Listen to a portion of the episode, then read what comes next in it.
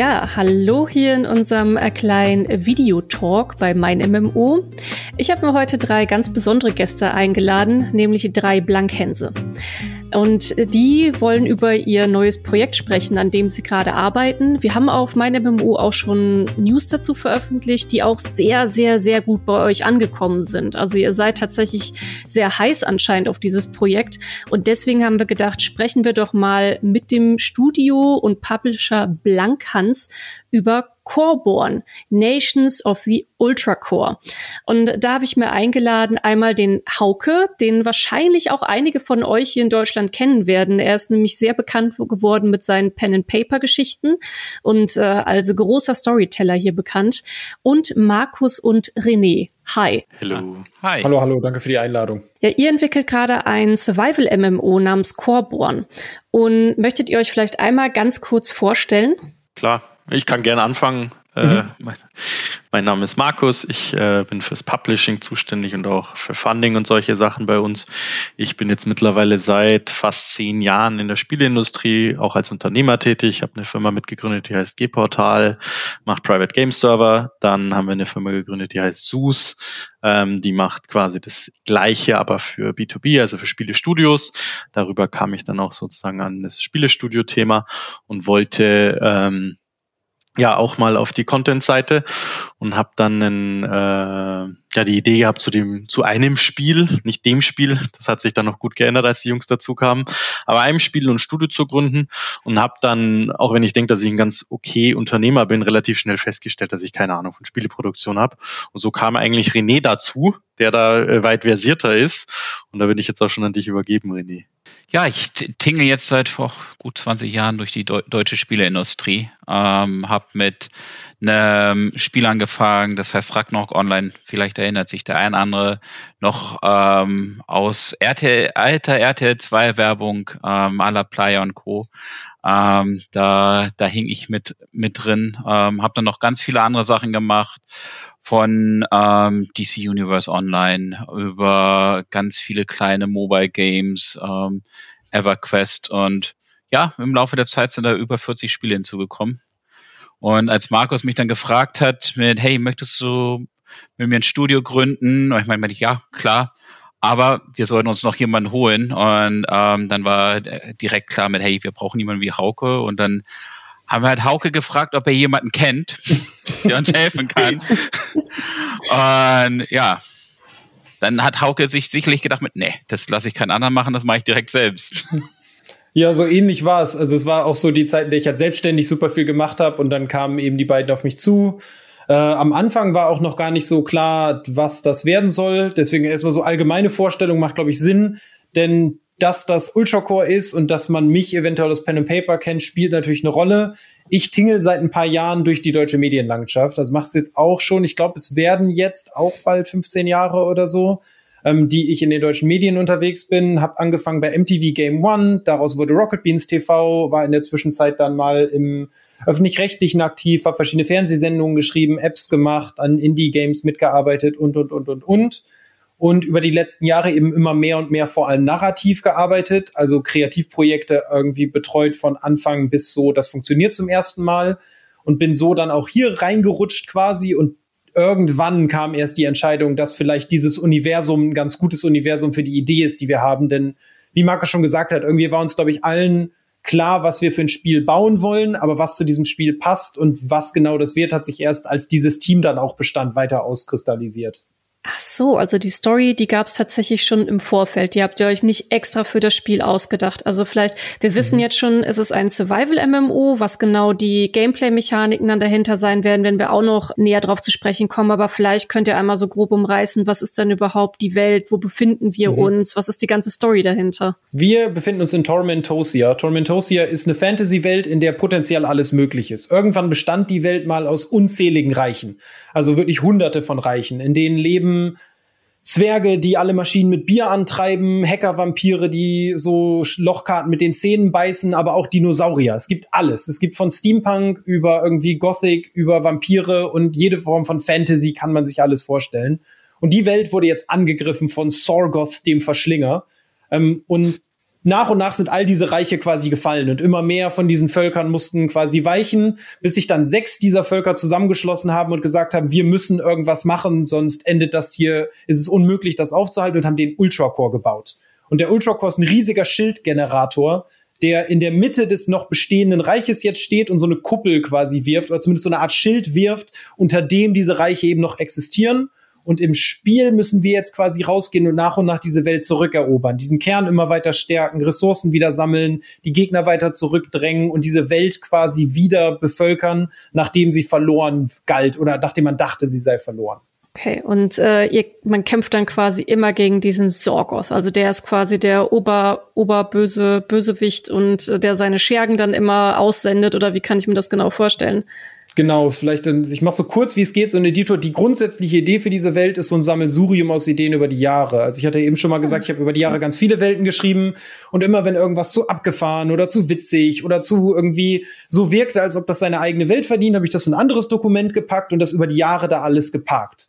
Und irgendwann habe ich mal einen Artikel gelesen, dass alle Autoren viel zu verliebt in ihre Werke sind und wir nehmen das alles viel zu ernst und Fantasy-Werke sind immer total dick und da ist der Baum Ogdrasul, wo das Volk der Jungur das Goksal-Fest feiert und das sind halt einfach nur ein paar Typen, die eine Party unter einem Baum haben. So. Und hab dann gedacht, ja, vielleicht packe ich einfach einen Namen an dieses Universum und ich schmeiß mein Ego aus dem Fenster. Es geht nur darum, dass das Spaß macht. Ist mir völlig egal, ob irgendwer denkt, dass das nicht originell ist und dachte, ja, was ist denn so das krasseste, was es gibt? Und dann ich so, Hardcore, na, nee, muss mehr gehen auch und so. Und irgendwann ich so, Ultracore. Das ist richtig ja. viel. Ja, das klingt richtig, cool, drüber. Ja. Genau, die mhm. Welt muss dann auch irgendwie, die Welt ist schrecklich, deswegen jetzt so Tormentosia, weil ich dachte, die Welt ist so absurd, die muss sich selber ernst nehmen, damit sie lustig ist. Also alle in dieser Welt, für die ist das völlig normal, dass ein Hacker-Vampir mit einem Roboter neben einem Saurier sitzt. So. Und so ist es dann quasi gekommen, dass irgendwann, als wir dann zusammensaßen und gesagt haben, was machen wir, wurde diese Welt halt vorgeschlagen irgendwann.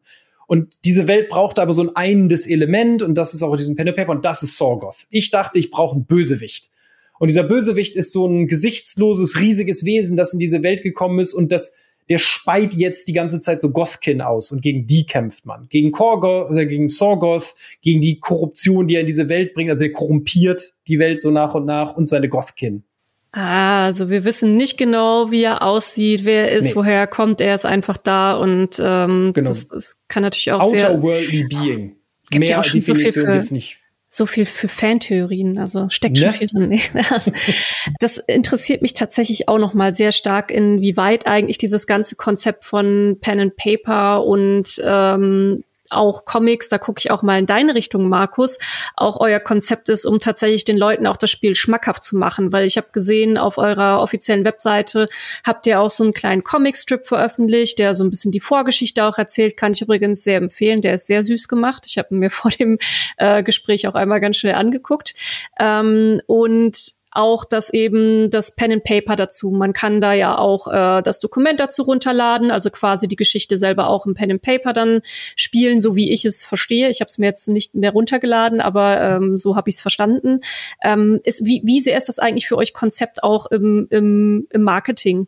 Also die, es gibt zusätzlich zu dem Comic gibt's auch noch einen Story-Trailer, kann ich auch sehr empfehlen, der das alles nochmal sehr gut darstellt, was Hauke auch gerade schon erzählt hat. Ich glaube, es ist, es war uns wichtig, ein Survival-Spiel zu machen, was so eine richtig coole Fantasy-Story hat.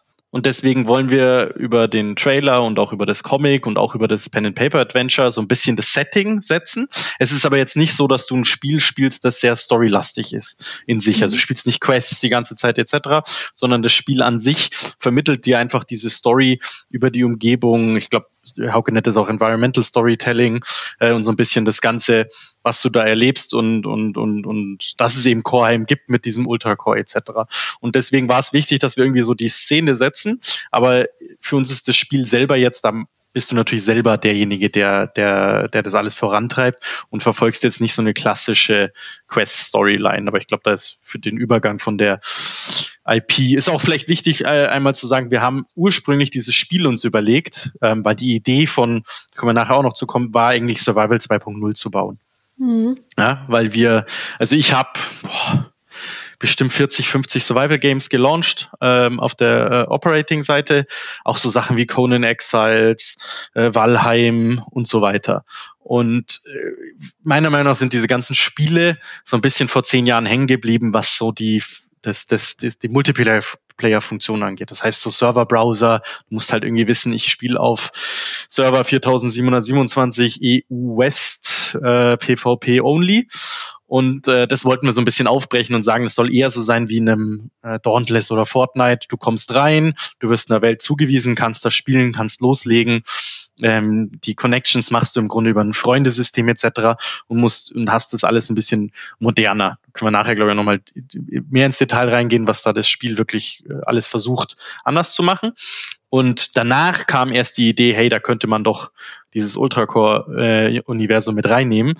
Das heißt, ähm, genau, dann haben wir im Grunde überlegt, okay, welche Punkte kann man setzen, welches Gameplay das das Universum damit reinnimmt. Dann gab's eben, gibt's eben diese Relay Tower etc. Ich weiß nicht, Hauke, vielleicht willst du da ein bisschen reingehen, wie die Story dann auch im Spiel wahrzunehmen ja, ja. ist. Genau, wir haben das ursprüngliche Pen and Paper spielte ja so 200 Jahre nachdem dieser Chor war in dieser Welt, die schon so ganz ausgeformt ist. Und wir haben dann gedacht, wie schaffen wir es denn, dass wir in dieses passive Storytelling meiner Meinung nach braucht so Eckpfeiler. Und das fehlt, glaube ich, auch eben manchmal Survival Games. Aber zum Beispiel Conan hat das sehr gut gemacht. Ich weiß, wer ich bin, ich weiß, was mein Platz in dieser Welt ist. Ich habe Bedeutung und wenn ich Dinge finde, suche ich nach meiner Bedeutung für diese Dinge.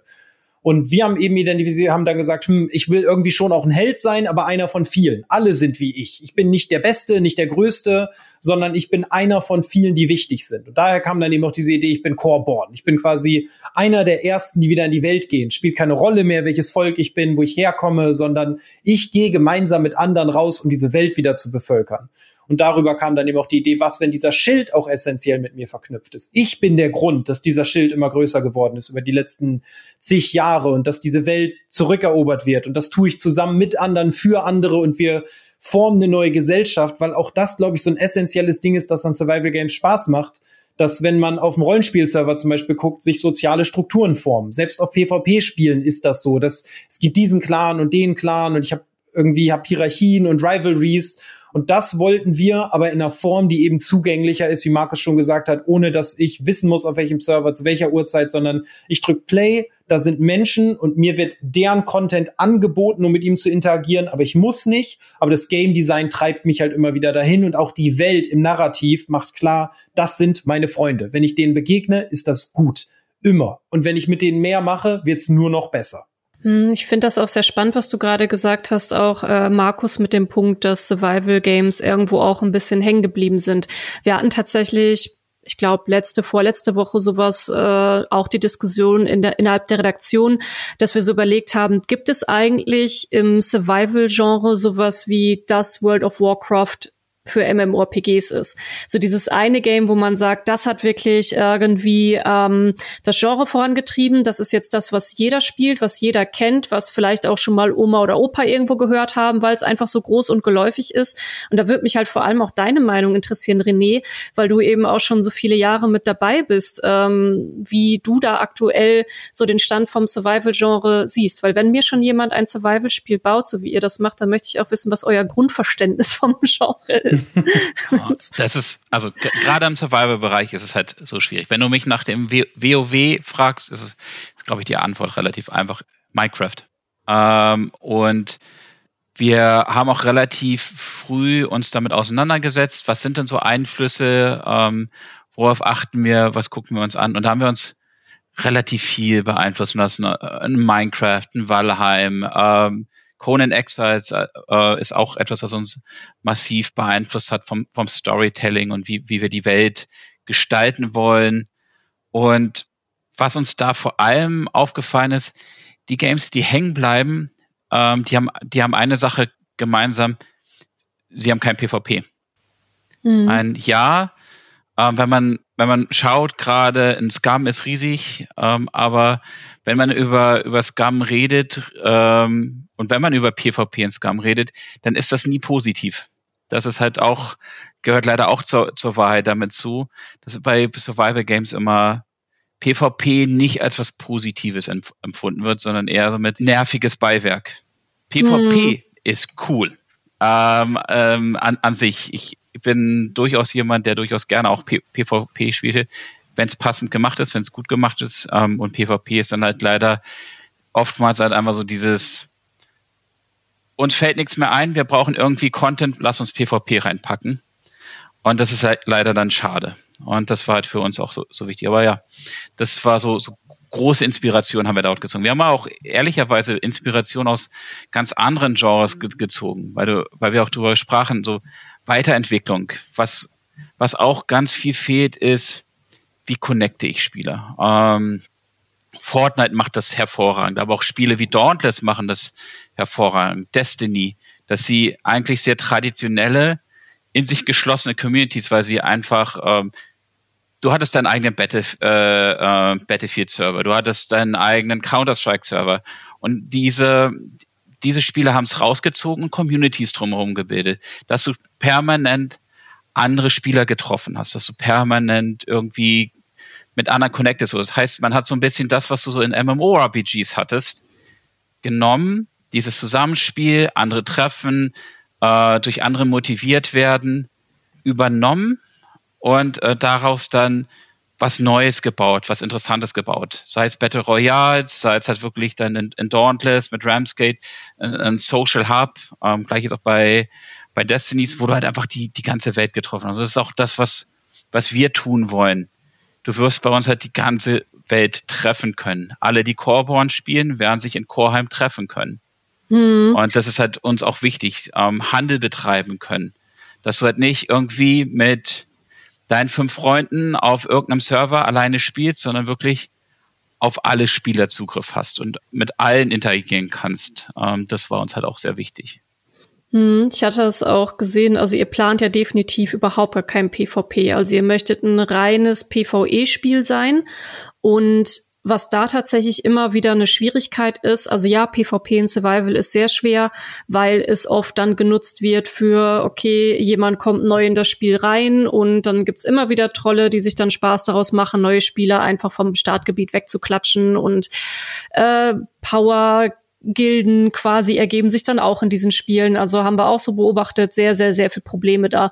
Beim PvE, rein PvE, gibt es wiederum dann immer die Schwierigkeit, okay, wie können wir gewährleisten, dass genug Content nachgeschoben wird, dass Leute auch wirklich dauerhaft was zu tun haben? Weil PvP dann ja zum Beispiel auch ganz gerne genutzt wird für die Überbrückung, wenn gerade mal eine Content-Flaute da ist, weil bisher hat es zumindest es sei denn, ist es halt sowas wie Fortnite, die sehr eingeschränkt, sage ich mal, arbeiten äh, und sehr schnell auch Content nachliefern können. Ähm, ist das für so Spiele, die ihr plant, dann teilweise doch schwieriger, neue Events einzuführen, neue Quests einzuführen oder was auch immer man da oder ihr euch da so vorgestellt habt. So wie, wie geht ihr daran, an dieses ganz große Problem Langzeitmotivation bei PvE? Ich glaube, da muss man einmal so ein paar grundsätzliche Verständnisdinge. Wir haben keine Quests. Es gibt keine Quests in unserem Spiel. Wir sind kein MMORPG. Wir wollen keins sein und wir gehen ganz gezielt gehen wir nicht die Content-Schleife ein, die MMORPGs machen. Weil wir eben schon gesagt, also was wir gemacht haben, ist uns hinzusetzen und sagen, was ist das grundsätzliche Rezept von Survival Games, die wir gut finden. Und dazu gehören eben auch PvP-Spiele wie Rust und Co. Dazu gehören Conan Exiles, Minecraft und, und, und, und, und. Und was die sehr gut machen, ist meiner Meinung nach, zum Beispiel Rust ist so eins der positivsten Beispiele, die man da, glaube ich, hervorheben kann. Regelmäßige kleine Content-Updates, die aber dadurch, dass es Player-Generated Content ist, einen großen Einfluss auf den Gesamtcontent haben. Also einzelne Bauteile hinzufügen in einem Spiel, in dem ich Häuser bauen kann, macht einen viel größeren Impact, als sechs Monate zu warten und ein neues Riesenupdate mit zwei großen Bausets einzuführen. Und wir haben von Anfang an unseren ganzen Content auf Seasons ausgelegt. Das ist auch wieder ein Learning aus einem anderen Genre, in dem wir gesagt haben, was Shooter sehr gut machen. Und da ist für mich Fortnite Viele sagen immer, Fortnite ist so gut darin, Content auszurollen. Fortnite ist meiner Meinung nach unglaublich gut darin, Content wegzuwerfen. Content, sie sind so gut darin, Dinge aus ihrem Spiel zu streichen und in anderer oder gleicher Form später wieder zurückzubringen, damit sie sich wieder frisch anfühlen und nach einer Veränderung des Grundrezeptes. Und genau das Gleiche tun wir. Wir haben Events, das ist bei uns was ähnliches wie Quests. Ich gerne bestimmten Ort, da passiert was. Ich kann mit dem, mit der Umgebung interagieren und das mit anderen Bereichen im Spiel verknüpft. Mit meinem Zuhause, mit meinem Loot, mit meiner persönlichen Erfahrung. Diese Events sind aber nicht immer offen das ist so der erste. Wenn ich zehn davon habe, dann sind davon vielleicht fünf heute aktiv, fünf morgen und übermorgen zwei von den ersten und drei von dem zweiten. Und wenn wir jetzt ein neues Event ausrollen, fühlt sich das halt, ist das viel weniger Arbeit für uns, ein Event zu bauen, weil wir nur dieses eine Ding bauen müssen und nicht zehn neue bauen müssen. Wir müssen kein gewaltiges Content-Update ausrollen. Wenn wir ein neues Schwert reinbringen, ist das für uns ein Content-Update quasi. Das ist für uns dann quasi eine Season. Und alle unsere Content Pieces sind so gebaut. Und dazu kommt, dass wir drei wesentliche Hauptaspekte haben. Das eine ist unsere Survival Map. Das ist klassisches Survival-Spiel. Du baust ein Town, heißt das bei uns, in dem du dich quasi in der Welt verewigst und mit anderen zusammenspielen kannst. Das hat auch Retention-Mechanismen, darüber können wir aber später mal reden. Dann gibt's den Social Hub, das ist bei uns Chorheim, die Hauptstadt, wo ich mit allen Leuten interagieren kann, handeln kann und mit ihnen irgendwie ja Minispiele spielen, aber vor allem auf Adventures gehen. Und das ist der dritte Aspekt. Adventures sind sowas ähnliches wie Dungeons im jetzigen Fall, aber man muss sich das eher vorstellen als intensi also so instanzierte kleine Abenteuer. Das kann sein, dass ich da reingehe und ich spiele ein Dungeon, wie ich das aus einem MMO kenne, kann aber auch ein kleines Rennspiel sein, kann theoretisch ein Battle Royale sein oder einfach eine Farm-Map, auf der ich gegen die Zeit oder sogar gegen andere Teams farmen muss. Und das ist dann in irgendeiner Form kompetitiv, aber eben nicht PvP. Und wir haben diesen Content so angelegt, dass wir den reintun, raustun können, aber vor allem erweitern können, wann immer wir wollen. Wenn ich jetzt in so einem Adventure bin, dann ist dieses Adventure eben nicht ein Dungeon, das ich immer und immer wieder in der gleichen Form spiele, sondern die Bosse sind jedes Mal anders. Und wenn ich da reingehe, ist das, was wir jetzt zum Beispiel für die Early Access entwickeln, ist ein, ist ein Horde-Mode, und in die gibt's verschiedene Locations auf dieser Map und diese Locations sind jedes Mal unterschiedlich, sodass jedes Mal, wenn ich reinkomme, sich das anders spielt. Ich weiß nicht nur nicht, was meine Gruppe dieses Mal mitbringt, sondern auch, was mich erwartet, wenn ich reingehe. Und ich muss meine Strategie jedes Mal anpassen. Und darüber wollen wir unseren Content erstens wiederspielbar machen. Zweitens verlängern wir ihn dadurch, dass wir ihn nicht einfach immer zur Verfügung stellen und sagen, hier ist er, isst dich dran satt, bis es dir zum Halse raushängt und dann ziehst du weiter, und drittens ist für uns eben auch so, dass uns bewusst ist, dass Player-Generated Content, den PvP erschafft, ist nicht PvP-exklusiv, meiner Meinung nach.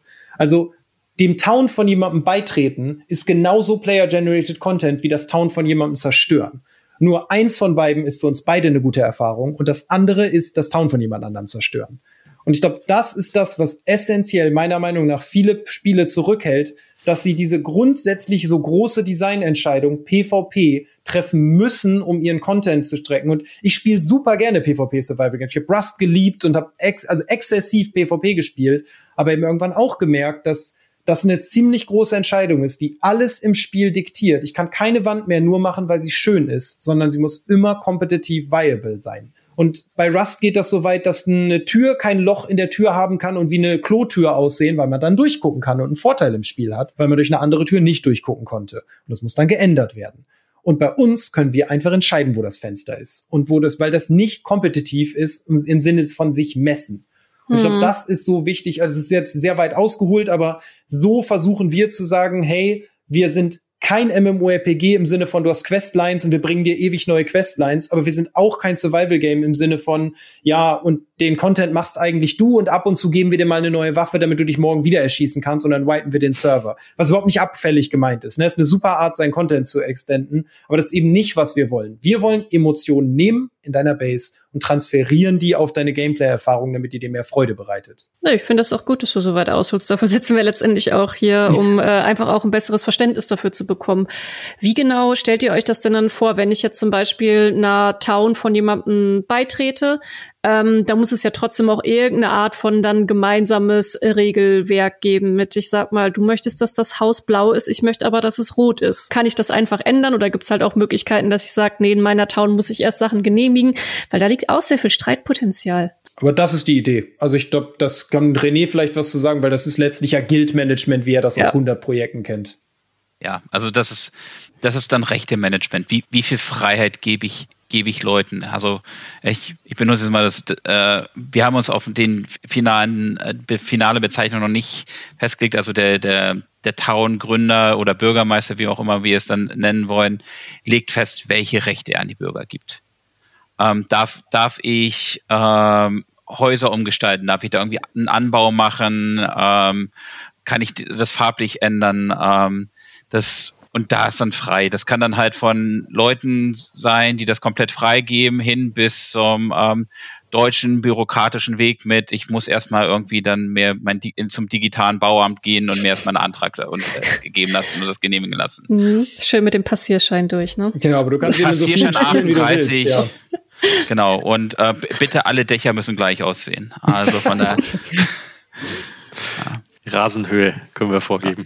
Ja, Weil genau, wie René also, sagt, du kannst halt in so vielen Towns spielen, die haben unterschiedliche Regelsets und das löst. Und Teil der Probleme, so blöd das klingt, das ist Teil von Player-Generated Content. Wenn ihr euch nicht einig seid, müsst ihr es halt zweimal bauen. Oder dann gehst du halt und machst ein weiteres Town auf mit neun Leuten. Und das ist ja gut. Ist für uns hm. jedes Mal eine Chance, dass du wieder eine neue Spielerfahrung machst. Ja, also da ist Community auch ein sehr starkes Schlagwort und wir haben es ja hier und da immer mal so ein bisschen angekratzt über den Player-Generated Content, Streitigkeiten, die entstehen können, Freundschaften, die entstehen können. Ähm, ich habe gesehen, dass ihr schon sehr eng eigentlich mit den Leuten zusammenarbeitet. Also ihr habt einen Discord-Server, wo ihr euch schon mit Leuten austauscht, die Interesse haben. Ihr zeigt schon relativ viel von der Alpha. Also man darf eure Alpha ja auch, äh, die jetzt zum Zeitpunkt der Aufnahme in ein paar Tagen startet, ähm, darf man ja, glaube ich, auch streamen, wenn ich es richtig gesehen habe. Also ja. ihr, ihr wollt einfach alles jetzt zur Alpha schon zeigen? Also warum habt ihr euch entschieden, so früh die Leute schon mit ans Bo an Bord zu holen? Weil das kann ja auch, sage ich mal, teilweise auch wieder für Probleme, Konflikte sorgen. Ähm, aber ihr seid jetzt halt diesen Weg gegangen oder möchtet ihn gehen. Wie, wie kam es dazu? Also da war, wir waren von Anfang an offener. Ich glaube, wir haben glaube ich, ab, ab Tag eins haben wir quasi kein Geheimnis draus gemacht. Also wir haben, seit der Discord existiert, haben wir jeglichen Prozess geteilt. Äh, man, man hat gesehen, wie sich unser Prototyp entwickelt hat. Und wir haben sehr transparent auch gemacht, quasi diesen Weg von, das ist die Prototypenidee zu dem, was wir jetzt bauen. Ähm, man hat teilhaben können, äh, wie wir Assets fürs Spiel gebaut haben, wirklich 3D-Modelle. Für uns war das extrem wichtig, weil wir gesagt haben, mit dieses sehr typische Games-Industrie-mäßig, was ich auch sehr lange gemacht habe. Wir schließen uns jetzt mal so ähm, paar Jahre weg, ähm, kommen dann so irgendwie drei Monate bevor vor Launch raus, sagen mit, hey, guck mal, wie toll hier alles ist ähm, und sind dann überrascht, dass irgendwie äh, keiner es mag das war ein Problem für uns. Und wir haben gesagt, nee, das wollen wir anders machen. Wir wollen Leute mitnehmen, wir wollen transparent sein, wir wollen sagen mit, so sieht's aus, das sind gegebenenfalls die Probleme und direkt zuhören. Wir kriegen jetzt schon so viel Feedback mit, hey, wieso macht ihr nicht das? Und Spieler können, haben schon viel Einfluss auf unser Spiel durchaus genommen. Mit vielen Kleinigkeiten, sei es rund um Usability, sei es auch mit die Ideen äh, rund ums Gameplay. Und das ist einfach wichtig. Wir wollen ein Spiel für Spieler entwickeln. Ich meine, ja, wir sind eine Firma. Ähm, ja, wir machen das jetzt nicht hier so aus, aus, aus Spaß an der Freude, aber wir sind alle Gamer. Wir, wir wollen das, weil wir Leute haben wollen, die unser Spiel mögen, die unser Spiel wirklich lieben, die das Spiel gerne spielen ähm, und nicht nur irgendwie ähm, einmal einloggen, feststellen mit, nee, ist nicht meins, sondern wirklich da Wochen, Monate, hoffentlich Jahre ihrer Zeit rein in, investieren ähm, und dann halt wirklich Spaß dran haben. Und dafür musst du halt wirklich mit ihnen äh, zusammen das bauen. Ansonsten funktioniert es nicht. Hm. Wie groß ist euer Studio eigentlich aktuell? Also mit wie vielen Leuten entwickelt ihr? Und wenn man jetzt vielleicht das Drumherum auch noch mitzählt, Marketing, Publishing, also wie viel seid ihr aktuell? Das ist alles das Studio. 35 sind wir aktuell, richtig? Oder ja, zwei, ich glaube 32 Festangestellte und dann mhm. noch ein paar, die so Freelance oder äh, Halbtags Weil du Discord gerade erwähnt hast, auch ganz 20 von denen sitzen gerade im gleichen Discord-Server. Also ist vielleicht auch ganz immer interessant zu wissen, der Discord-Server ist auch unser Voice-Tool. Also auch unser Team ist so aufgebaut, dass wir nicht wollen, dass unser Team alleine agiert und das wird nur gefiltert weitergegeben, sondern unser Team liest all die Posts auf diesem Discord. Das ist der gleiche Discord. Also Community und Team, das ist schon eine Bubble und nicht zwei verschiedene, wo dann immer ein Filter dazwischen sitzt. Auch das war eine bewusste Entscheidung von Anfang an. Ja. Hm. Ja, Business ist ja auch immer so eine Sache. Deswegen ist natürlich auch immer sehr spannend, so zu erfahren, wie soll das Ganze denn überhaupt finanziert werden, weil ihr könnt natürlich euer Spiel auch nur weiterentwickeln und vielen Leuten Freude bereiten, wenn es letztendlich aber auch für euch sich dann irgendwie trägt. Also äh, was sind da aktuell die Pläne oder wie sieht aktuell jetzt momentan auch die Finanzierung aus? Ähm, also wir Gründer haben vorfinanziert den Prototypen das waren ein paar hunderttausend Euro. Und dann haben wir eine Seed-Runde, also eine Finanzierungsrunde über äh, Griffin Gaming Partners gemacht. Das ist aktuell der größte Games Venture Fonds, den es gibt. Ähm, die haben äh, sozusagen letztes Jahr im April eine Seed-Runde äh, mit uns gemacht und sind dann quasi mit dem Budget in die Voll äh, Vollproduktion gegangen. Wir waren zu sechst letztes Jahr im April, haben dann quasi das Studio aufgebaut auf die jetzt, glaube ich, 32 Festangestellten auch schon mit Bedacht auf das Thema Content. Das ist vielleicht auch noch was, wo wir drüber äh, reden sollten nachher. Also wir produzieren jetzt schon, als ob wir live wären. Das heißt, wir machen jetzt schon zwei wöchentliche Content-Updates quasi intern. Und wir haben auch verschiedene Teams aufgebaut, die quasi ähm, in Zyklen arbeiten, so dass ein Team quasi fixed maintained, ein Team quasi schon den nächsten Content baut, weil das ganze Spiel von Anfang an als Live-Service gedacht war. Wir wollen auf jeden Fall, dass Leute sich sag ich mal, äh, investieren in dieses Spiel, weil sie wissen, es passiert mehr. Ja, deswegen wollten wir auch sehr früh rausgehen mit dem Ganzen, weil wir einfach wollten, dass unsere Community, die Leute, die Fans von Corborn sind, äh, einfach verstehen, dass das was ist, was sich entwickeln wird über die nächsten fünf Jahre. Und ich fand auch dein WoW-Beispiel vorhin ganz nett.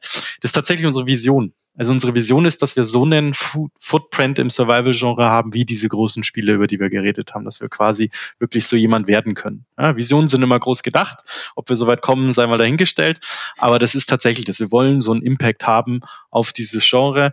Ähm, deswegen haben wir uns auch sehr viel überlegt, was sehr nicht untypisch für das Genre ist, aber noch nicht gemacht wurde. Genau. Und äh, der Early Access Release, der dieses Jahr stattfindet, äh, ist dann quasi das nächste Finanzierungsmittel, äh, um dann quasi auf dem Weg äh, so weit zu kommen, dass wir hoffentlich äh, zehn Jahre lang dieses Spiel entwickeln und betreiben können. Das ist doch für uns alle der Plan. Wir wollen tatsächlich nicht das Spiel bauen und in zwei Jahren quasi das nächste releasen, sondern möchten eigentlich, wenn es die Community uns erlaubt, äh, in Form von Umsatz natürlich dann auch, ähm, dieses Spiel wirklich eine ganze Dekade betreiben und größer machen können, so dass es irgendwann so groß ist wie die äh, genannten Spiele. Ja, man muss ja auch sagen, dass wirklich sehr viel Potenzial einfach in dem Genre liegt, was auch noch nicht so ganz abgeschöpft ist. Also das merkt man ja auch immer wieder an den Releases, die wir jetzt in den letzten, sagen wir mal, zwei, drei Jahren so hatten. Jetzt ganz aktuelles Beispiel, Sons of the Forest geht sofort auch durch die Decke, auch auf Twitch sofort super beliebt. Äh, wir hatten Walheim, habt ihr ja auch schon erwähnt, was auch auf einmal da war und äh, riesig beliebt war. Rust genauso, was sich da auch ergeben hatte, alleine auch über die ganzen Streamer und Streamerinnen-Gruppen, die sich zusammengetan haben und dann eben auch zusammen Server hatten.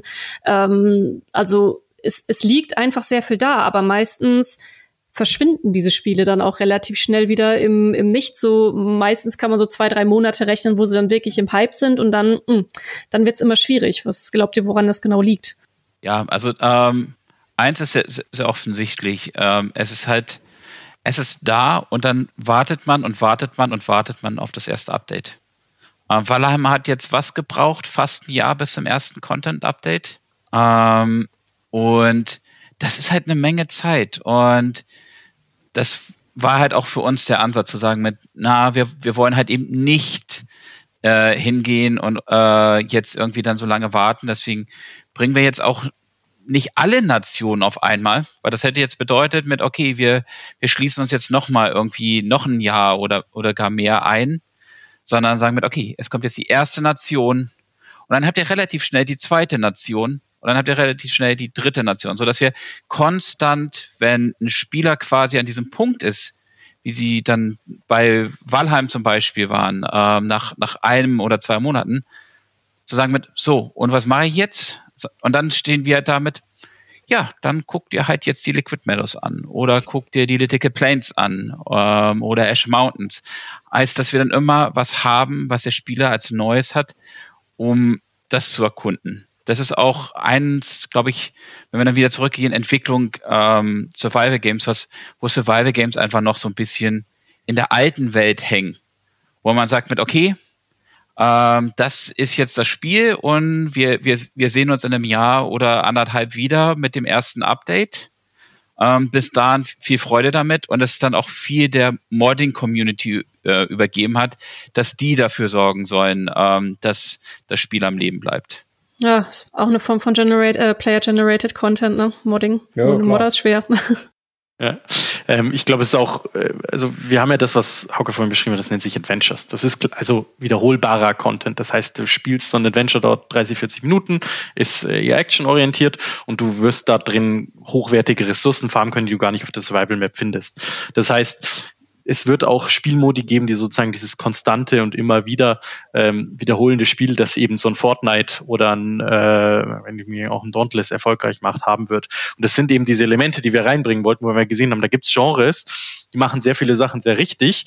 Und Survival ist eigentlich aus unserer Sicht das stärkste Genre, das es gibt, ja, weil es einfach ein extrem cool ist, weil du einfach Impact auf die Welt hast. Das kommt aber mit Limitierungen. Du kannst kein, oder es ist sehr, sehr schwer technologisch, ein MMO zu bauen, indem du quasi einen eine Impact auf die persistierende Welt hast. Ja, und da haben wir eben gedacht, okay, wie kann man das zusammenbringen? Und da gehen viele her, auch Technologiefirmen, äh, bei denen ich vorher mal war, und wollen halt im Grunde die eierlegende Wollmilchsau bauen. Wir haben gedacht, man kann es vielleicht auch smarter über Gameplay lösen. Deswegen haben wir diese Survival-Server, auf denen du mit 30, 40, sagen wir mal, Leuten parallel spielst. Und das ist so die Erfahrung, die du auch von Ark, von Conan hast. Ne, du kennst die Leute, die auf dem Server sind. Ähm, ist eine überschaubare Größe. Es fühlt sich eher kooperativer an. Ja? Und dann gehst du aber zum Beispiel in unseren Social Hub und wirst dort jedes Mal mit 100 fremden Leuten gematchmaken. Jedes Mal, wenn du reingehst, triffst du einfach neue Leute, die weiter progressed sind, die super coole Items haben, die äh, mit dir traden wollen, hast dieses äh, übergreifende Auktionshaus. Technologisch trotzdem nicht sehr schwer. Es ist einfach eine kleinere Karte, auf der mehr Leute drauf gebracht werden. Und dann hast du die Adventures, die so klassisch, ich meine, Dungeon Browser war mal früher das, ja, wir äh, denken da eher zum Beispiel zum ersten an den Horde Mode, ähm, die einfach diese mehr wiederholbaren äh, Contentsteine sind. Und dann ist der Clou, dass du bei Corbon über all diese drei Elemente quasi fortschreitest. Also je stärker, je besser du wirst, desto mehr kannst du im Survival Sandbox Bereich machen, desto vielleicht kommst du in neue Distrikte in Chorheim mhm. rein und kannst äh, eventuell Adventures besser spielen, kommst in einem Adventure weiter, kriegst besseren Loot in einem Adventure. Und du wirst auch immer einen Vorteil haben, wenn du das A in Gruppen machst. Also wir wollen einfach, dass die Leute diese Dinge zusammen machen, dafür, dafür gibt es Vorteile. Und dann auch in organisierten Gruppen. Das heißt, zum Beispiel Adventure wird, werden zwei Modes haben. Klassisch Matchmaking, du wirst zusammengewürfelt mit Fremden und ihr könnt was machen. Aber wenn du einen richtigen High-End machen willst, dann musst du vorher wirklich mit einer Gruppe, die du geformt hast, entweder in Chorheim oder über deine Freunde dahin kommen und kannst dann viel intensiveren Content spielen. Und so nehmen wir die gleichen Dinge und tun die mhm. quasi immer äh, weiter aufbauen und äh, hervorheben. Und wenn man sich dann vorstellt, dass dieses Konzept dann auch noch bereichert wird mit ähm, regelmäßigen Content-Output und da ist das Beispiel, was René gegeben hat, ganz spannend.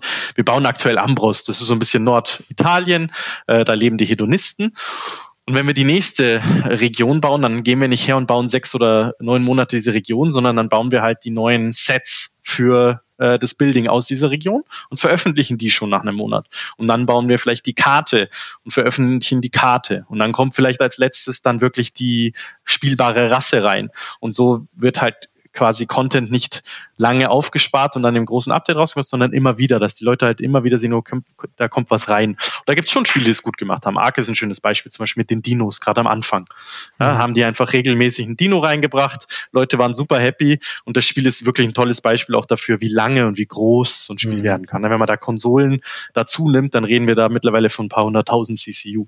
Also dann ist wirklich sehr, sehr große Spiele auch mittlerweile. Mhm. Und ich glaube, um die Frage noch abschließend, ich glaube, weil der sonst dieser Aspekt manchmal so ein bisschen untergeht, weil das wie so ein Detail wirkt. Die Tatsache, dass wir diese Server zuweisen, ist meiner Meinung nach einer der größten Vorteile, die wir gegenüber anderen Survival Games haben. Denn die Konsequenz aus all dem, was Markus und René erwähnt haben, ist ja, dass Leute aufhören zu spielen. Und wenn Leute auf meinem Server aufhören zu spielen und mein Spiel ist komplett fokussiert auf Player-Generated Content, dann ist kein Content mehr da. Dann hilft mir kein Content-Update der Welt kann so schnell liefern, dass ich ohne Spieler in einem Multiplayer-Spiel noch Spaß habe. Und bei uns ist es ja so, dass dein Server nie aussterben kann. Wenn wir weisen ja neue Leute deinem Server zu, wenn jemand auf deinem Server inaktiv wird, schmeißen wir neue Leute auf deinen Server, mit denen du interagieren kannst, die wieder Towns bauen, die Teil deines Towns werden können, für die Teile der Erfahrung neu oder alt sind. Du kannst andere Leute in ihren Towns besuchen, kannst mit denen interagieren. Also dass du auf einem Server bist, auf dem gerade 20, 30 Leute alle gemeinsam Towns bauen und alles ist aktiv und plötzlich sind die alle weg, das dem versuchen wir vorzubeugen, beziehungsweise das passiert bei uns so in der Form einfach nicht, hm. weil wir dann Leute nachschieben können. Ja, ich sag mal, das ist ja auch immer so ein bisschen der normale Werdegang, wenn äh, ein neues MMO-like Release, sei es jetzt ein MMORPG oder irgendein anderes mhm. MMO, wo eben äh, einfach dedizierte Server sind. Äh, in der ersten Hype-Phase sind die alle brechend voll und irgendwann müssen die Server dann doch wieder zusammengelegt werden, mühselig und man verliert vielleicht dann auch noch seinen Charakter. Das ist es super kompliziert mit dem Charaktertransfer. Äh, das ist mhm. schon richtig, dass das definitiv ein sehr großer Punkt ist. Genau, das eben genau. bei Survival Games genau. Wobei dieser Hype natürlich uns genauso betreffen wird, ne? Ja. Wahrscheinlich. Also klar, du hast am Anfang immer einen Hype und dann klingt's ab, das wissen wir aber auch. Ne? Also sind jetzt nicht so naiv und denken, es geht immer nur aufwärts. Aber dieser Matchmaking-Algorithmus für das Spiel und vor allem auch für die Survival-Instanzen ist schon was, was wir machen können, was halt andere Survival-Spiele nicht machen können, mhm. wodurch wir die Population beeinflussen können. Und das wird am Anfang, sage ich mal, einfach sein, wie viele Leute sind da aktiv etc. Aber irgendwann kann es auch sein, dass wir herausfinden, dass äh, Menschen, die gerne äh, Hedonisten spielen, sehr gut zusammen mit Menschen, die Dampfzwergen spielen, spielen, aber nicht so gut mit anderen. Und dann können wir natürlich auf diese Dinge Einfluss nehmen und quasi die perfekte Population bauen, damit du den maximalen Spielspaß hast. Und das ist ja zum Schluss, worum es geht. Du musst ein Spiel mhm. bauen oder willst willst ein Spiel bauen, das einfach maximal viel Spaß bringt, weil das dann alles folgen lässt, seien es Umsätze, seien es jetzt Erfolge etc. Ach, guck, da haben wir auch noch gar nicht drüber gesprochen. Klassen, jetzt wo du sagst mit äh, neue spielbare es, Rassenklassen. Was gibt's denn da es überhaupt? Es gibt keine Klassen im Spiel, aber es gibt was. Also es wird sowas. Das ist glaube ich immer das Ding. Warum wir so vehement immer sagen, wir sind kein MMORPG, ist, weil damit ein ganzer Schwanz an war so ein Rattenschwanz an Erwartungen einhergeht, so ne. Und dem werden wir nicht gerecht. Wir sind kein MMORPG. Wir werden dir keine Questline geben, in der du der Superhero wirst und dich immer weiterentwickelst und dein Magier lernt immer neue Sprüche. Was wir dir aber bieten können, ist, dass dein Charakter sich trotzdem individualisieren kann. Nur unser System ist näher an dem, wie andere Survival Games das auch machen. Über Tätigkeiten, die du ausübst, wirst du immer besser in Dingen und du kannst dann dich entscheiden, andere Tätigkeiten auszuüben, um in denen besser zu werden. Und das Gleiche ist mit Waffen.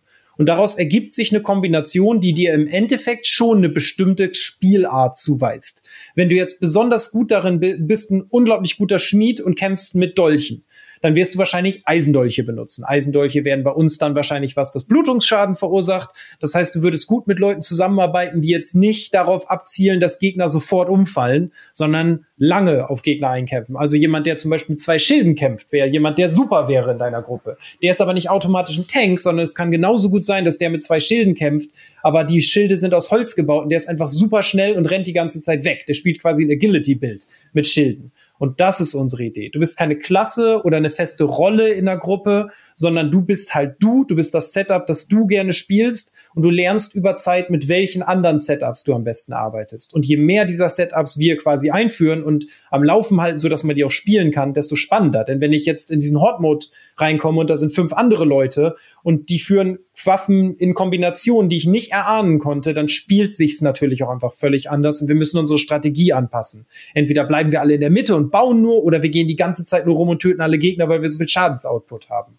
Hm, oder laufen rum wie die kopflosen Hühner, weil man gerade nicht weiß, was man machen soll. Ach. Genau, was auch völlig legitim ist, wenn wir alle so Survivalist-Builds spielen. Ne? Ich habe halt irgendwie ein Zweihandschwert, eine versatile Waffe, das ist die erste Waffe, die wir bauen. Die ist sehr vielseitig, damit komme ich alleine gut klar, kann ausweichen, halbwegs brauchbar viel Schaden austeilen und so. Wenn das alle spielen, kein Problem. Wäre nur wahrscheinlich nicht most efficient. Ne? Es ist halt dann nur spielbar. Ja, ist ja auch nicht immer das Ziel von jedem. Also es gibt ja auch genau, einfach genau. Flavor-Spieler.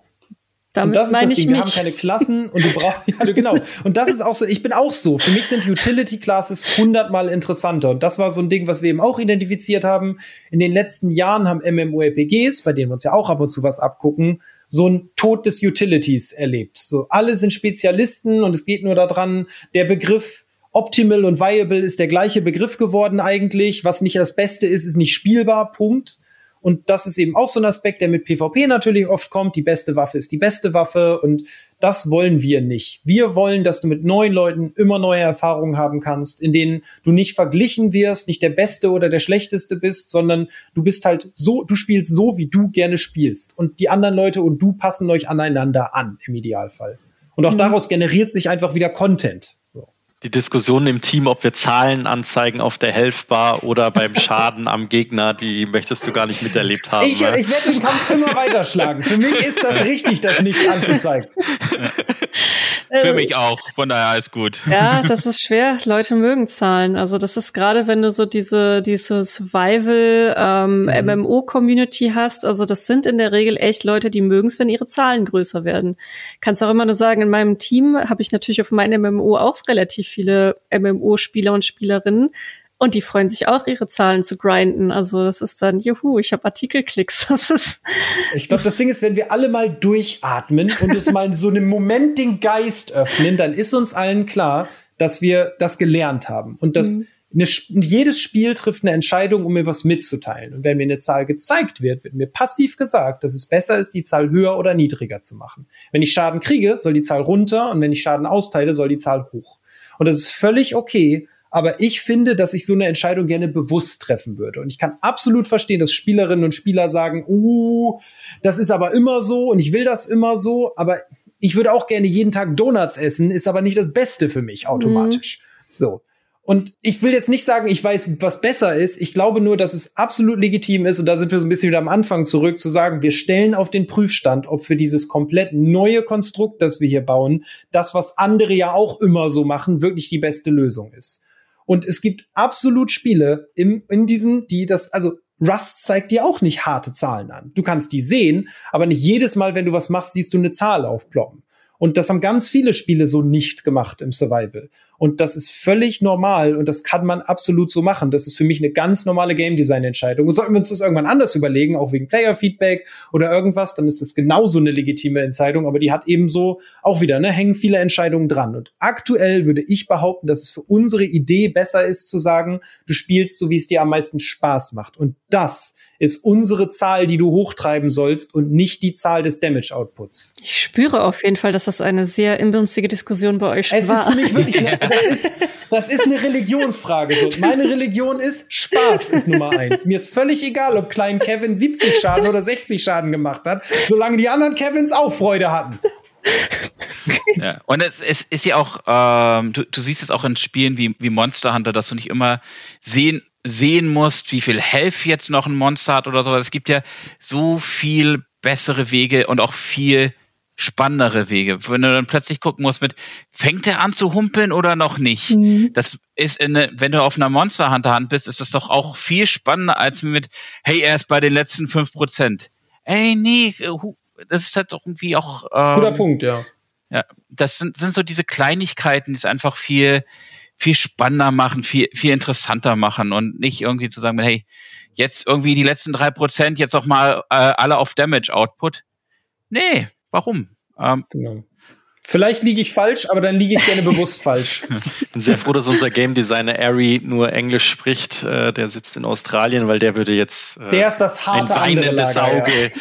Auf dieser Diskussion haben. Er und ich, die stehen so voneinander und erdrosseln uns jedes Mal, weil der ist das komplett, der ist genau wie du eben gesagt hast. Der ja. möchte diese Zahlen sehen, der ist verliebt in Mechanismen und so und das ist genauso legitim. Und wie gesagt, sollten wir uns das irgendwann mal anders überlegen, aus guten Gründen. Für mich auch okay aber ich möchte zumindest einmal versuchen, es so rüberzubringen, wie meiner Meinung nach mit unserer Spielidee sich besser verträgt. Dafür habt ihr ja dann auch wieder dieses äh, Community, äh, diese Community-Anbindung. Also da werden euch auch schon Leute sagen, ob sie Zahlen brauchen oder nicht. aber ich muss den ja erst einmal schmackhaft machen. Es ist sowieso, hier kommt das Flugzeug und dann schnell unten das Kampfsystem ohne Zahlen rein. okay, vielleicht, vielleicht treffen wir uns. Und wenn es ihm gut geschmeckt hat, kannst du verraten, war in Wirklichkeit ohne Fleisch. Vielleicht äh, treffen wir uns in einem Jahr nochmal wieder und gucken, ob die Zahlen mittlerweile drin sind oder nicht. Äh, in, einem Zahl, in einem Jahr haben wir so eine Excel-Tabelle offen. Es ist, die Entwickler von EVE Online sehen uns als ihr großes Vorbild. Boah, wenn das passiert, also da ist ja, ja nee, da, ist die, da ein Stück von weg. Da ist die Excel-Tabelle ja sogar mittlerweile ein Feature. Also ja, ja. ähm, Gut, wollen wir vielleicht noch mal über eure Alpha jetzt sprechen? Also, wenn mhm. man jetzt die Alpha spielen möchte oder sich das mal bei Streamern angucken möchte, was erwartet mich denn da? Was kann ich schon bei eurem Spiel jetzt testen? Du, durchaus jetzt erstmal so die, die Basics des Survival Games. Also, ähm, die erste Sache, die man feststellen wird, man ist permanent hungrig und man wird auch permanent akustisch daran erinnert, dass man hungrig ist. Ähm, das ist definitiv die, die erste. Also wirklich Survivor Experience. Man wird man, man wird einen Town aufbauen können, man wird mittlerweile echt Unmengen an Sachen schon craften können. Wir haben aktuell jetzt ähm, vier verschiedene Sets drin, äh, mehrere äh, verschiedene Arten von Holz, Holzset, Steinsets, womit man sein eigenes Town, seine eigene Base quasi bauen kann. Äh, verschiedene Crafting Stations, die haben dann nochmal zusätzlich Zugang zu anderen Werkzeugen geben, an, äh, auch höherwertigen Schwertern. Was man nicht sehen wird, und das möchte ich vielleicht lieber so sagen, ist, man wird seinen Charakter noch nicht anpassen können. Man wird zwar in, man wird sehen können, welche Möglichkeiten man hat, weil wir ähm, verschiedenste NPC in die Welt mal gestellt haben, um die Möglichkeiten zu sehen. Man wird sehen können mit, hey, okay, ich kann dann doch später mal ganz unterschiedlich aussehen. Aber das haben wir bewusst rausgenommen. Wir wollten jetzt keinen Fokus drauf legen, mit möglichst viele Auswahl beim Charakter zu haben, sondern mit, hey, wir wollen lernen, wie funktio funktionieren die Game-Mechaniken. Wir haben auch noch nicht alle Möglichkeiten von Statuseffekten drin. Ähm, aktuell ist es, wie gesagt, Hunger ist drin, ähm, äh, Gift schafft es vielleicht noch rein. Äh, gucken wir mal, wie die letzten zwei Tage jetzt noch sind. Aber auch da haben wir jetzt nicht so den ganz großen Fokus rausgekriegt. Auch das sind jetzt so die Themen, die dann, die dann noch warten. Und ganz wichtig für uns ist das Combat-System, äh, weil wir da einen bisschen anderen Weg eingegangen sind als viele Survival Games. Was lasse ich dann jetzt Hauke erklären, weil er sich das Combat-System überlegt hat. Ja, beziehungsweise Ari, unser Game Designer, und ich durfte dann auch noch mal mit drüber reden. Äh, unser Combat-System ist zumindest in Grundzügen schon soweit drin. Wir haben ein actionbasiertes Combat-System, auch da wieder bei einem anderen Genre uns bedient, weil wir gesagt haben, hm, vielleicht ist es schlauer, es zu machen, das so in Richtung Dauntless zum Beispiel geht, indem ich schnell agieren muss. Ich muss aktiv ausweichen, Gegner laden Attacken auf und dann kann ich das sehen, kann denen ausweichen, kann sie zurückstoßen, sie unterbrechen und muss quasi ein Action-Combat-System, wie man das so kennt. Das ist das, was man jetzt auch schon testen kann. Unsere erste Waffe ist dann drin. Das ist das Zweihandschwert in verschiedenen Versionen. Die kann man auch alle schon craften und damit rumprobieren. Die haben verschiedene Schadenswerte. Ich kann verschiedene Rüstungen ausprobieren und so Kombinationen. Ähm, was noch nicht drin ist, ist die nächste Iteration davon, dass diese Waffen eben aus verschiedenen Teilen bestehen, ich die individualisieren kann auf mich und meinen Spielstil. Also möchte ich schneller schlagen oder härter schlagen, möchte ich Blutungseffekte machen oder besser ausweichen können zum Beispiel. Weil das sogar schon ein bisschen drin ist. Ähm, das ist, glaube ich, so das, was viele Leute auch hoffentlich erfrischend anders finden. Ich, ich finde super und ich glaube, bis jetzt haben wir sehr gutes, also sehr positives Feedback dazu bekommen. Ja, du, Markus, am Anfang fand ich noch nicht so super. ja, wir haben gestern zufällig auch mal, noch mal drei Stunden mit äh, G-Time TV Gamers Time Kevin gespielt. Das ist ein guter, guter, uns schon lang begleitender Freund, ähm, der alle Survival-Spiele, der ist jetzt bei äh, Sons of the Forest auch schon wieder äh, bei 100 Prozent und haben äh, im Grunde da uns auch nochmal Feedback geholt, genau zum, zum Combat-System. Und ähm, ja, ich glaube, zusammenfassend so ein bisschen, also was passiert ist, du kommst in Chorheim an. Du kannst dort dann entweder eine Party machen mit Freunden aus Steam, so dass du äh, quasi zusammen auf einen Survival-Server gehen kannst oder eben auch alleine. Chorheim ist dieser Social Hub, das ist eine erste Iteration, das ist nur ein kleiner Bereich in Chorheim rund um den Marktplatz. Und dann gehst du das erste Mal quasi in die Survival-Welt rein, kommst dort an und deine Aufgabe ist im Grunde ähm, Revive and Reclaim. Das heißt also, du willst diese äh, äh, Umgebung erkunden. Das ist eine relativ große Karte schon mit 14 Quadratkilometern und ähm, möchtest dort dann so ein äh, irgendwann so ein Town gründen. Das heißt, äh, deine eigene Fläche auf dieser Karte für dich claimen und äh, dann dein ähm, Town weiterentwickeln. Es wird drei Level geben im, in der Alpha und du möchtest auch deine, dein Gear weiterentwickeln. Also du möchtest dich anziehen mit verschiedenen Rüstungssets, du möchtest deine Waffen craften, deine Tools, ähm, dein, das richtige Essen etc., um dann final sozusagen sogenannte Town Attacks zu spielen. Town Attacks sind, dass dein, also Sorgoff findet es nicht so toll, dass wir alle zurückkommen und diese Welt wieder besiedeln. Und deswegen greift er uns regelmäßig an. Und je stärker, also je größer unsere Stadt ist und je stärker die ist, desto heftiger wird ja auch angegriffen von seinen, äh, von den Goffkin, seinen Minions. Und Town Attacks ist dann sozusagen auch das Finale für die Alpha, ähm, dass du einfach dich äh, verteidigst und mit anderen, das kannst du auch nicht mehr alleine machen. Also wenn du Level 3 Town hast, hast du keine Chance, die alleine, das alleine zu verteidigen. Das heißt, du brauchst andere Spieler, die mit dir zusammen in deinem Town leben und äh, willst das verteidigen und quasi äh, äh, sichern und ähm, größer äh, werden lassen sozusagen. Das ist so ein bisschen die Experience in der Alpha.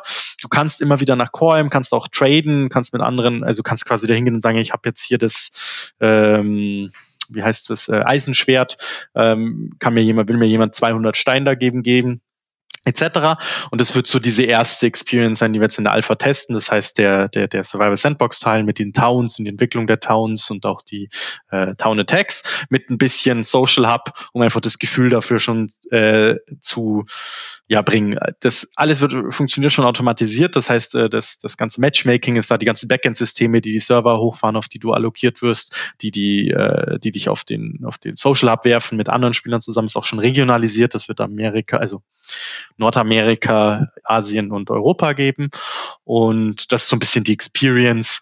Ich weiß jetzt nicht, Hauke, wie viele Stunden hast du ausgerechnet, wenn jemand so richtig ja, also wenn wir jetzt alleine das machen wollen, würde es schwer zu sagen, oder werden wahrscheinlich irgendwo bei 20 Stunden, so wahrscheinlich eher mehr. Also es kommt auch an, wie hart du drauf bist. Wenn du jetzt mit drei bis fünf Freunden spielst, wirst du wahrscheinlich zwischen fünf und zehn Stunden Content haben. Wenn du jetzt alle Rezepte und dich besser machen willst, diese Town Attacks sind halt ein ganz essentieller Mechanismus, da wird noch nicht so viel drüber geredet, aber Markus hat schon ganz gut gesagt, dein Town wird immer angegriffen, das ist bei uns so ein, ja, so ein Resource Drain, wie das in anderen Spielen auch ist. Anstatt, dass man seine Gebäude bezahlen muss, damit die da bleiben, muss man sie halt bei uns verteidigen gegen die Welt. Ähm, und die wird man nicht mehr schaffen, wenn man nicht diese Zwischenschritte spielt. Also sich bessere Waffen holt, seine Verteidigung immer weiter ausbaut und so.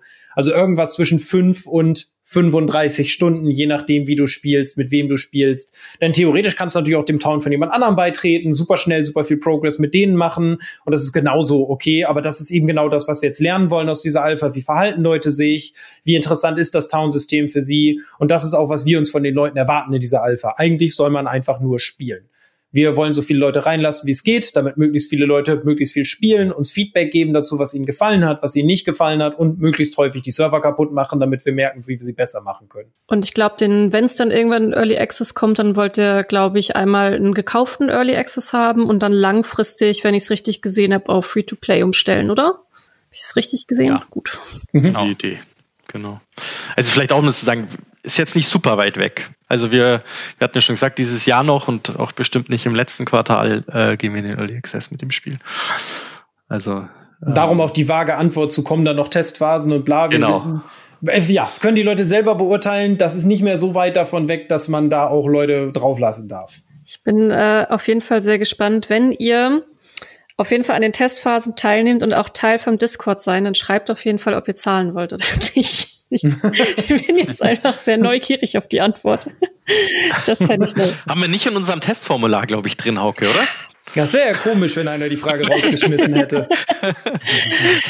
Ja, cool, dann äh, wünsche ich euch auf jeden Fall sehr viel Erfolg jetzt mit eurer Testphase zumindest und im Early Access sowieso. Wir werden euch weiterverfolgen. Äh, mhm. Coreborn Nations of the Ultra Core kommt dann auf jeden Fall dieses Jahr noch in Early Access.